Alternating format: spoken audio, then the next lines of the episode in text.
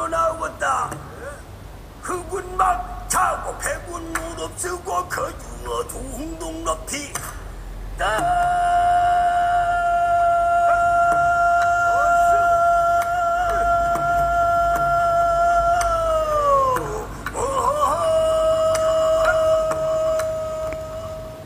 Hallo und herzlich willkommen zum Donnerstory Podcast. Mein Name ist Thea und ich freue mich sehr, dass du eingeschaltet hast. Heute möchte ich mit dir über die koreanische Aufführungspraxis Pansori sprechen. Ich freue mich übrigens sehr, dass ich über dieses Thema sprechen kann, denn ich promoviere über das Thema Pansori und als ich den Podcast Donnersuri ins Leben gerufen habe, wollte ich ursprünglich über koreanische Kultur und Musik sprechen, aber mir kam die Politik irgendwie dazwischen. So, was ist Pansori? Was bedeutet Pansori und was für komische, interessante Klänge waren das ganz am Anfang? Pansori ist eine koreanische Aufführungspraxis. Es wird aufgeführt durch einen Sänger oder eine Sängerin. Wir nennen das äh, Sorikun und einen Trommler oder Trommlerin. Wir nennen den Trommler Gosu auf Koreanisch und das Publikum. Pansori ist ein epischer Gesang, so könnte man das umschreiben, nicht übersetzen, aber umschreiben. Und ich weiß, auf vielen verschiedenen Seiten oder ein bisschen älteren Essays und äh, in älteren Büchern und natürlich auch auf der Seite Wikipedia, die ihr hoffentlich nicht an der Uni zum Zitieren verwendet. Dort äh, wird Pansori als in Anführungsstrichen Einmann-Oper bezeichnet. Für mich ist Oper wirklich schon so ein, ein, festes Genre, ein europäisches, ein westliches Konstrukt. Und meiner Meinung nach kann man Pansori nur umschreiben. Ein koreanischer Musikwissenschaftler hat mal gesagt, Pansori ist Pansori. Und so halte ich es auch. Es ist echt respektlos und für 2020 schon recht, ja, hinterher, wenn man versucht, westliche Konstrukte, westliche Musikgenres auf asiatische, südostasiatische, ostasiatische Musikformen reinzupressen. Pansori ist keine Oper, Pansori ist auch keine Einmannoper. Pansori kann man höchstens umschreiben, nicht übersetzen, umschreiben als epischen Gesang, aufgeführt durch einen Sänger und Sängerin, Trommler und das Publikum ich bin da so ein bisschen, glaube ich, ein Hardliner. Ich möchte oder ich finde das einfach unmöglich, wenn man eins zu eins versucht, komplett andere Genres aus einer komplett anderen Kultur zu übertragen. Okay, das war vielleicht zu Beginn der Musikethnologie. Selbst der Begriff Musikethnologie ist ja schon ein bisschen veraltet und ich will nicht sagen kontrovers, aber es ist zu Beginn der Musikethnologie bestimmt eine Praxis gewesen, da sowas zu tun, zu kategorisieren, sei es Instrumente oder andere Genres, aber das brauchen wir jetzt nicht mehr. Es ist ein Zeichen des Respekts vor der anderen Kultur, egal aus welchem Land auch immer, ähm, wenn man halt die Genres respektiert. Pansori ist eben das Genre Pansori. Und ja, jetzt habe ich die ganze Zeit das Wort wiederholt und euch erzählt, wie man Panzeri aufführt. Und auch gesagt, dass es umschrieben werden kann als epischer Gesang. Aber was bedeutet das Wort Pansori eigentlich? Pan könnte man umschreiben als Fläche oder Platz, zum Beispiel ein Marktplatz. Und Sori ist der Klang. Zum Beispiel, äh, ihr habt in meiner ersten Episode der zweiten Donnerstory-Staffel im Hintergrund ein paar Klänge gehört. Schnarchende Hunde waren das. Das könnte auch ein Klang sein. Oder halt das Zwitschern der Vögel kann man auch als Klang umschreiben. Also Sori ist recht breit. Und Pansori, also quasi dieser Platz, zum Beispiel Marktplatz und Klang, heißt vielleicht auch so, weil Pansori damals vor einigen hundert Jahren wirklich offen auf dem Marktplatz performt wurde. Es war keine Aufführungspraxis, die ihren Ursprung in seinem Konzertsaal oder so einem gediegenen Saal hatte. Nein, es war wirklich mittendrin bei den Menschen. Natürlich ist das jetzt ein bisschen anders, äh, weil die Blütezeit war äh, vom Panzer im 18. Jahrhundert Blütezeit deswegen, weil die Sänger, die vorher nur auf Marktplätzen unterwegs waren oder, oder fahrende Sänger, wandernde Sänger waren, die bekamen plötzlich Support. Ähm, ich, äh, oder man sagt, ähm, das Mäzenatentum, also die, diese Unterstützung der Literati, der Adeligen, der Elite, passierte eben im 18. Jahrhundert. Das bedeutet auch, dass viele Texte niedergeschrieben wurden, also die Inhalte der Pansori und ja, seitdem entwickelte es sich mal weiter und heute ist es, ich würde schon sagen, in den Konzertsälen der ganzen Welt zu Hause.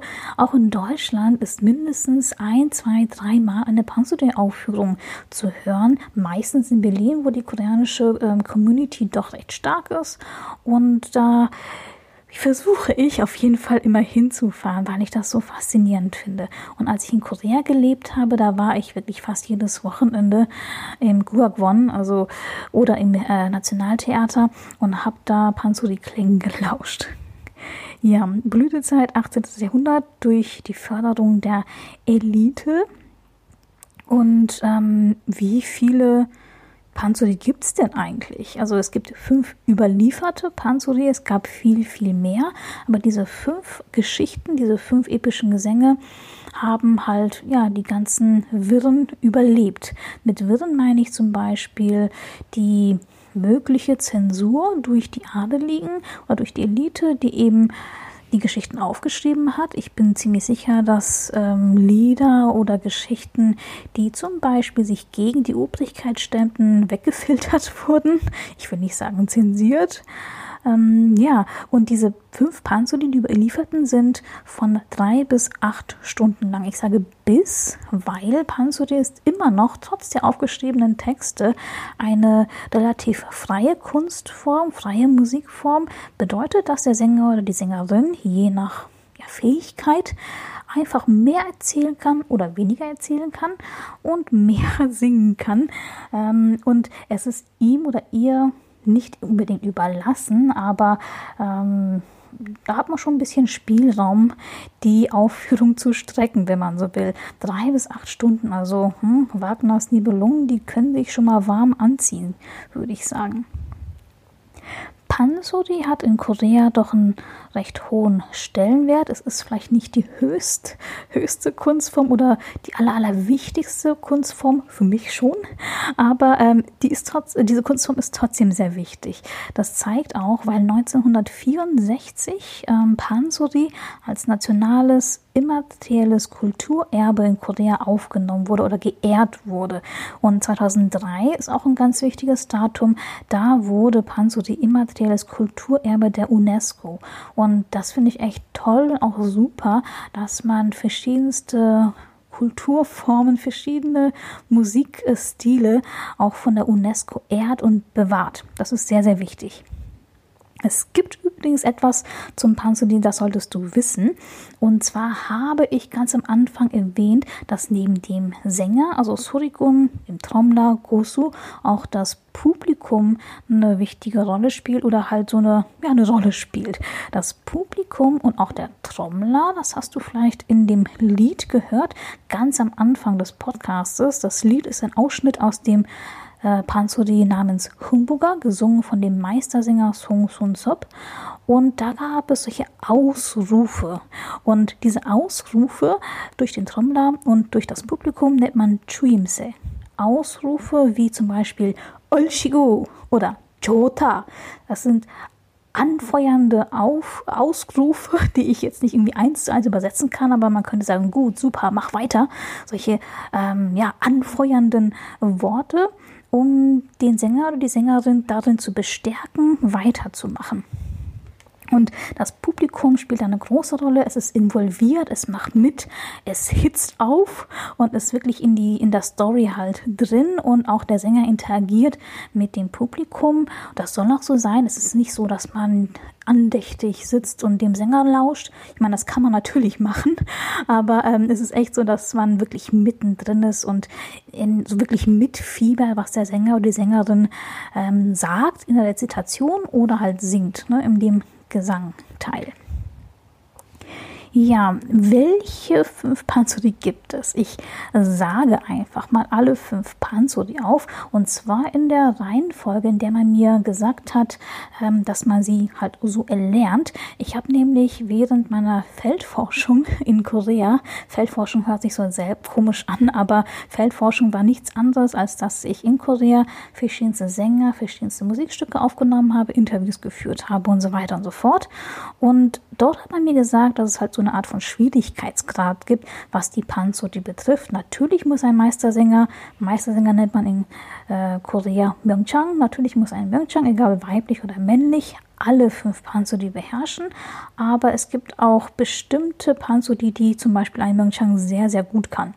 Und dann ist es so, dass dieser Meistersänger halt Meister dieses einen Panzeri wird. Aber beim Erlernen aller fünf Panzeri gibt es wohl eine Reihenfolge. Und nach dieser Reihenfolge lese ich es einfach mal vor. Das erste Panzeri ist Chunyanga. Das zweite ist Shimchonga. Das dritte ist Humbuga. Und das vierte ist Sugunga. Und das fünfte ist Chokbyoga. Du wirst gehört haben, jedes der Panzuri hat ein Ga, GA am Ende. Das ist einfach nur, weil dieses Ga halt das Lied symbolisiert. Zum Beispiel Chunyanga bedeutet das Lied von Chunyang. Chunyang ist ein Frauenname. Shimchonga ist das Lied von Shimchong. Shimchong ist auch ein Frauenname. Und Humbuga ist das Lied von Humbu. Eigentlich ist das bekannt als Humbu und ähm, Nolbu. Äh, das sind zwei Brüder, also es ist ein Männername Humbu. Und ähm, Sugunga, das ist mein Lieblingspansori, weil ich promoviere darüber. Sugunga ist Su, Wasser, Kung, Schloss oder Palast und Ka, Lied, wird übersetzt als das Lied vom Unterwasserpalast. Und Chokbyoka kann man übersetzen als das Lied vom roten Felsen.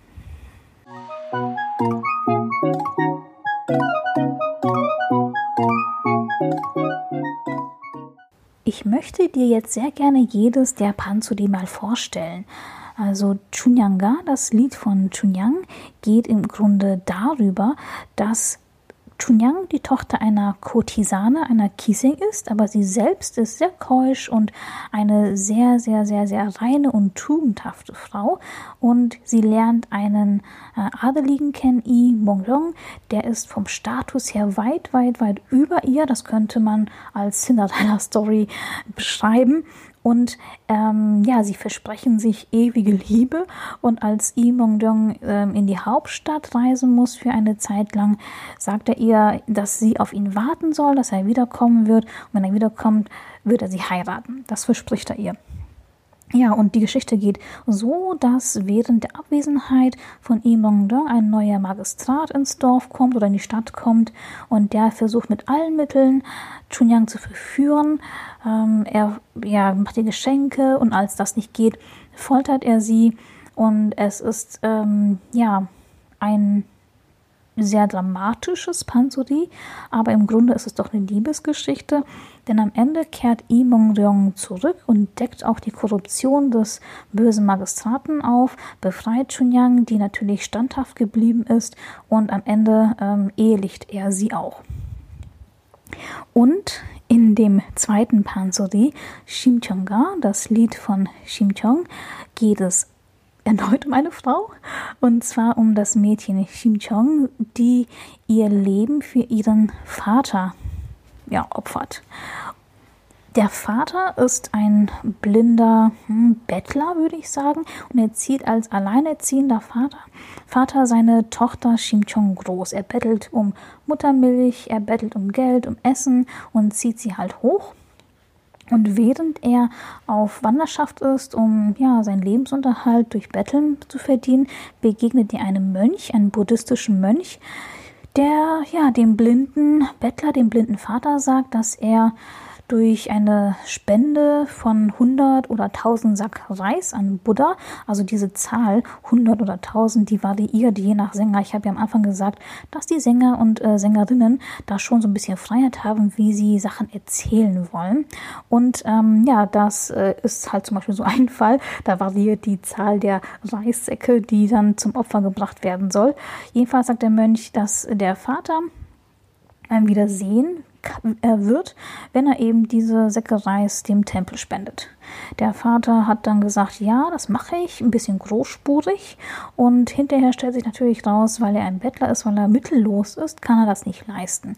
Und weil er sehr viel Angst hat vor der Strafe Buddhas, macht er sich unglaublich viele Sorgen, aber seine Tochter Shimcheon bekommt das mit und beschließt, sich ähm, ja zu opfern für ihren Vater, auch ihm Danke zu sagen, dass er sie bis, ähm, ja, bis zu ihrer Jugend, bis zu ihrer Blütezeit ähm, aufgezogen hat und äh, verkauft sich an Fischersleute, die dem Gott des Meeres ein Menschenopfer darbringen wollen. Und stattdessen, also sie verkauft sich im Gegenzug für die Reis, die man dem Tempel spenden kann, ohne das Wissen ihres Vaters erst einmal. Ja, das, die Geschichte könnte eigentlich ein dramatisches Ende haben. Das ist aber nicht so, weil sie eben so tugendhaft ist, wird sie von höheren Kräften, sage ich mal, gerettet und äh, wird in einer Lotusblüte an Land gespült, wo der König sie findet und hinterher zu, ihrer, äh, zu seiner Frau macht. Und als Königin vergisst sie aber ihren Vater nicht und sie fragt sich immer, kann er wieder sehen und hat ihr Opfer wirklich geholfen und sie richtet dann ein ganz, ganz großes Bankett aus für alle Mittellosen ihres Landes und hofft, dass ihr Vater kommt. Und ihr Vater kommt tatsächlich zum Bankett, aber sie sieht, ähm, dass ihr Vater immer noch blind ist. Allerdings bei dem Bankett hört dann der blinde Vater die Stimme seiner verloren geglaubten Tochter Shimchong und Ben, er kann wieder sehen, seine Augen öffnen sich sofort. Und es hat natürlich ein gutes, gutes Ende. Das dritte Pansori ist, glaube ich, sogar in Europa oder in Deutschland schon ein bisschen bekannter. Also das heißt ähm, Humbuga, das Lied von Humbu, ist aber bekannter als Humbu und Nolbu, das Gleichnis zweier Brüder. Hm, es ist ein sehr humoristisches, schon fast comedyhaftes Stück. Es ist auch so ein Gleichnis zwischen, ähm, dass gute Taten mit weiteren guten Sachen vergolten werden und dass böse Dinge, ähm, ja, wieder böse Sachen widerfahren lassen. Also so, dass ähm, die Gebrüder Humbu und Nolbu ein Erbe bekommen sollten, aber es ist immer noch so gewesen in der Zeit, also zu der Zeit, dass der älteste Sohn einer Familie alles bekommt und der jüngste gar nichts, gar nichts. Und da Humbu der jüngste Sohn ist, hat er von dem Erbe des verstorbenen Vaters nichts bekommen und ja, der ältere Bruder Nolbu, der als sehr habgierig beschrieben wurde, hat eben das gesamte Erbe des Vaters bekommen, gibt auch nichts ab und jagt Humbu vor, äh, also von dem Hof. Ja, während Humbu, der echt uneigennützig ist, ähm, schwer über die Runden kommt, lebt eben Nolbu im Saus und Braus. Humbu allerdings findet eine verletzte Schwalbe und also mit einem gebrochenen Bein und ähm, peppelt sie auch auf. Also, hilf, also hilft ihr das gebrochene Bein der Schwalbe zu schienen, äh, macht sie, ähm, ja, hilft ihr, füttert sie und ähm, ja, pflegt sie gesund. Und diese Schwalbe bringt dann im Frühling Humboldt-Kürbissamen als Dank zurück. Und aus den Kürbissen, die daraus entstehen, ähm, entspringen dann sagenhafte Schätze. Also ist quasi das Dankeschön der verletzten Schwalbe an Humbo. Der gierige Bruder Nolbu allerdings hört davon und denkt sich, ja, was der jüngere Bruder gemacht hat, kann ich auch. Er schnappt sich dann eine Schwalbe oder mehrere Schwalben und bricht ihnen alle die Beine und schient sie dann und pflegt sie dann wieder gesund und in der Hoffnung, dass er auch irgendetwas bekommt und nicht irgendetwas, sondern halt Reichtümer wie sein jüngerer Bruder. Und ja, die äh, Schwalbe oder die Schwalben kommen halt wieder und bringen dem bösen älteren Bruder, dem Nolbu, ähm, auch Kürbissamen. Aber aus diesen Kürbissen entspringen keine Schätze, sondern unzählige kleine Tokibi. Togebi kann man ähm, ja, beschreiben oder übersetzen mit so einer Bezeichnung von kleinen Teufelchen oder Gnomen oder Trollen. Ähm, es gibt da nicht so eins zu eins eine Übersetzung. Die sind auch nicht per se böse, die können auch Gutes tun. Also die Dogebi äh, sind vielleicht so mehr so eine neutrale Einheit. Aber hier ist es so, dass sie den gierigen und bösen älteren Nolbu bestraft haben und sein ganzes Hab und Gut zertrümmert haben. Ja, aber anstatt ähm, zu sagen, ich habe damit nichts zu tun, es geschieht dir recht, sagt der jüngere, der bessere Bruder Humbu, dass er dem älteren Bruder helfen will, dass er ihm vergibt und sie sind am Ende eine große, glückliche Familie, weil der jüngere Bruder dem älteren vergeben hat. Der ähm, nächste, das nächste Lied, das nächste Panzeri Sugunga, das Lied vom Unterwasserpalast. Ihr erinnert euch, Su steht für Wasser Gung für Palast und Ga für das Lied. Sugunga ist die einzige Tierfabel unter den fünf überlieferten Panzeri. Das bedeutet, dass alle anderen Panzeri wirklich so mit Personen dargestellt wurden und dass man sie auch mit Namen anspricht. Aber bei Sugunga ist es so, ähm, jede Figur in dieser Geschichte, in diesem Lied, ist ein Tier, bedeutet gleichzeitig eine Metapher entweder für etwas oder für jemanden. Deswegen ist Sunga so vielschichtig und für mich persönlich so interessant. Sunga ist die Geschichte von einem Hasen, der von der Schildkröte Bjöljubu in den Unterwasserpalast gelockt wird, weil der König des Meeres, der Drachenkönig des Meeres, krank geworden ist und man ihm sagt, er kann nur durch die Leber eines Hasen gesund werden. ja, und ähm, der Hase merkt erstmal gar nicht, dass man ihm an die Leber will, weil die Schildkröte legt ihn rein und sagt, hey, wenn du mitkommst in den Unterwasserpalast, wirst du ein Minister, wir geben dir Reichtümer und so weiter und so fort. Und dann sagt der Hase sich, ja, ich komme mal mit, ich schaue mir das mal an. Aber dann im Unterwasserpalast merkt er erst, dass man ihm an die Leber will und trickst dann den Drachenkönig aus und sagt, ja, Drachenkönig, ich möchte dir helfen, aber ich habe meine Leber an Land vergessen. Dort liegt sie meistens zum Trocknen rum. Und wie das gesungen wird, wie die ganze Geschichte performt wird, das ist so, so lustig. Es ist für Kinder geeignet, aber auch für Erwachsene, weil hinter jedem Lied, hinter jeder Figur steckt nämlich eine tiefere Metapher. Und wenn ihr wissen wollt, was für eine, Metapher dahinter steckt, ja, dann müsst ihr noch ein paar Monate warten und dann meine Dissertation lesen. ähm, wie geht die Geschichte weiter? Der Hase legt dann den Drachenkönig rein.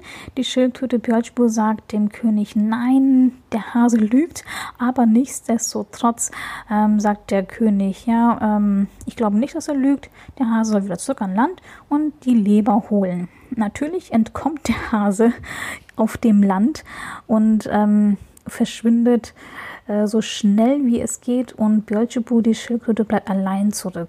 Es gibt also mehrere Möglichkeiten wie dieses Panzeri-Ende, die je nachdem, was für eine Version der Sänger singt. Und Versionen nennt man in diesem Zusammenhang Paddy, die Meistersänger halt ähm, performt haben und oral, also mündlich weitergeben.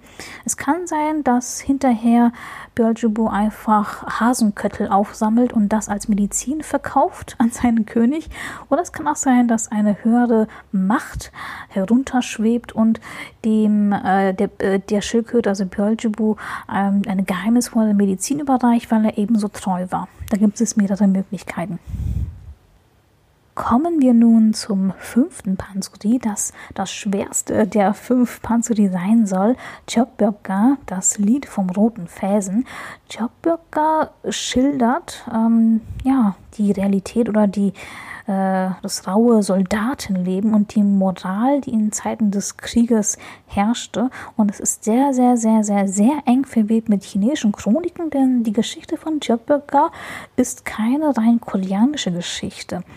Um, Ähm, Jökböcker äh, spielt zu der Zeit oder hat mit ähm, dem epischen Kampf zum Ende der Han-Dynastie zu tun, in dem der Warlord Cao Cao im Namen des Kaisers Xian gegen die äh, Warlords Sun Quan und Liu Bei kämpfte und ja, verlor. Und diese Niederlage von Cao Cao führte zur Periode der drei Königreiche, die man im chinesischen Roman Sangoji von Chen Shou ähm, dem Historiker der Jin-Dynastie, nachlesen kann und auch die auch da niedergeschrieben wurde.